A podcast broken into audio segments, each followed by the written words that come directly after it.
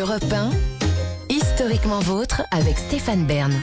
Tous les jours, vous le savez, historiquement vôtre vous raconte l'histoire sans se la raconter. Avec Jean-Luc Lemoine, qui vient tout juste de mettre le point d'interrogation final à son quiz à suivre. Exactement, exactement Stéphane. Et comme d'habitude, je vous propose un petit indice musical. Paris, à vélo, on dépasse les, autos. À vélo, dans Paris. L'histoire du vélo, l'histoire de Paris. Les taxis, ou alors l'histoire des taxis de la Marne. Oh non, juste la circulation à Paris. Ah oui. Ah bon, le Tour de France. Il y a beaucoup hein. à dire, je Ah crois. Oh. Il y a énormément à dire. Ce sera tout à l'heure.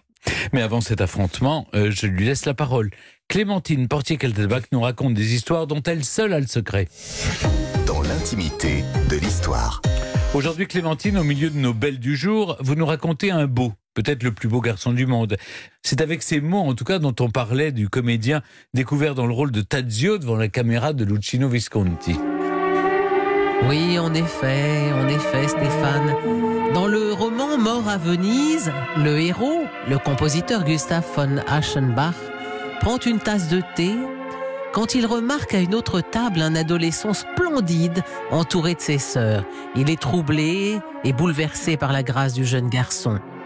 Un jeune polonais adolescent aux cheveux longs qui pouvait avoir 14 ans, d'une si parfaite beauté qu'Aschenbach en fut confondu.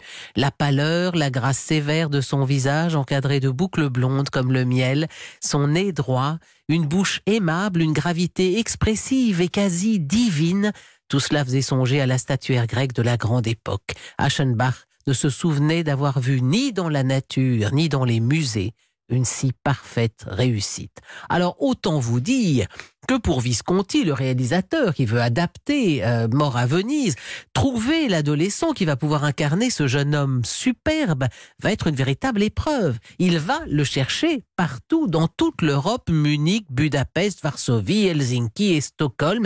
Et cette quête s'annonce même si épique qu'il décide de la filmer.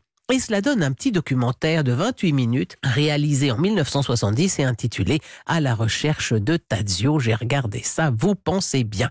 Alors à Stockholm, les beaux garçons défilent les uns après les autres. Ils sont tous adorables, ils sont tous mignons. Bon, arrive le numéro 36.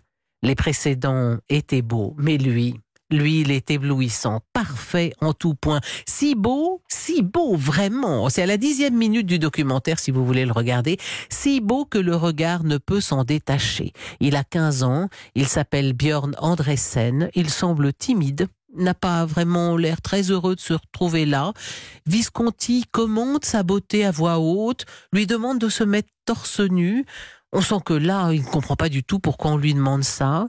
On sent que c'est un enfant qui est trop grand pour son âge, il a poussé trop vite. Bah, Visconti, en tout cas, a trouvé son Tadzio, qu'il décrit comme l'homme le plus beau du monde. Un journaliste euh, plus réaliste dira de lui qu'il a une beauté éthérée, androgyne et glaciale. Alors pour le jeune homme, qui devient une sorte de divinité adorée dans le monde entier, c'est le début d'une vie très mouvementée entre Cannes, Venise, le Japon, où il va faire des vidéos, des publicités et même un disque. Et il va inspirer l'auteur de manga Ryoko Ikeda pour le visage de Lady Oscar. Tout le monde est fasciné par ce, ce- joli adolescent. Cette carrière euh, internationale, hélas, sera suivie d'une véritable descente aux enfers. Andresen tombe dans l'addiction et l'alcool, traverse sa vie et sa carrière de musicien et de comédien par des hauts et des bas, aggravés par la tragédie de la perte d'un de ses deux enfants. Et 50 ans après le film, alors Visconti avait fait son petit doc de 28 minutes, eh bien, Bjorn, qui ressemble aujourd'hui à un, un vieux viking toxicomane, mais il a toujours de très beaux yeux bleus, raconte son histoire dans un documentaire de 2021 intitulé précisément Le plus beau garçon du monde. Les réalisateurs du doc qui lui est consacré l'ont emmené d'ailleurs dans ce qu'il reste aujourd'hui du splendide hôtel des bains di Morte à Venise. Bjorn a regardé autour de lui et a dit en riant Oh, cet endroit est une épave, tout comme moi. On apprend dans ce doc qu'il n'avait aucune envie de faire du cinéma, que c'est sa grand-mère qui l'y a poussé. Il était déjà un, enfant perdu, douloureux, qui n'avait jamais connu son père et dont la mère avait été retrouvée morte, assassinée probablement en forêt ou victime d'une overdose, on n'a jamais su, je crois. Je pense que Visconti l'a choisi parce qu'il avait une profonde tristesse dans les yeux, commente l'un des intervenants du doc. Et c'est vrai, on la sent cette tristesse et on sent aussi le malaise qui est lié au fait qu'on ne l'en trouve que plus plus beau.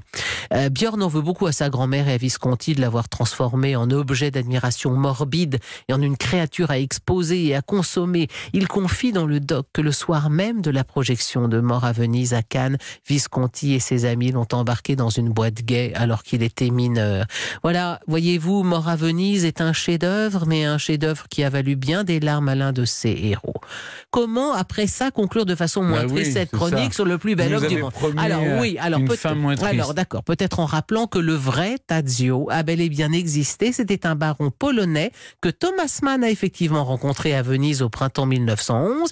Il se nommait Vladislav Moss et ses proches le surnommaient Adzio ou Vladzio. Sans le suivre partout dans Venise comme le fait son héros dans le livre, Thomas Mann avait en effet été absolument fasciné par la beauté de cet adolescent. Eh bien lui, Hein, il s'est marié, il a eu deux enfants et il a vécu heureux jusqu'à 86 ans. Et ça, ça n'est pas un roman, c'est une histoire vraie. Mais ce ne sont pas les gens heureux qui font les bons romans ni les bons films, pas vrai? N'est-ce pas? Merci beaucoup Clémentine.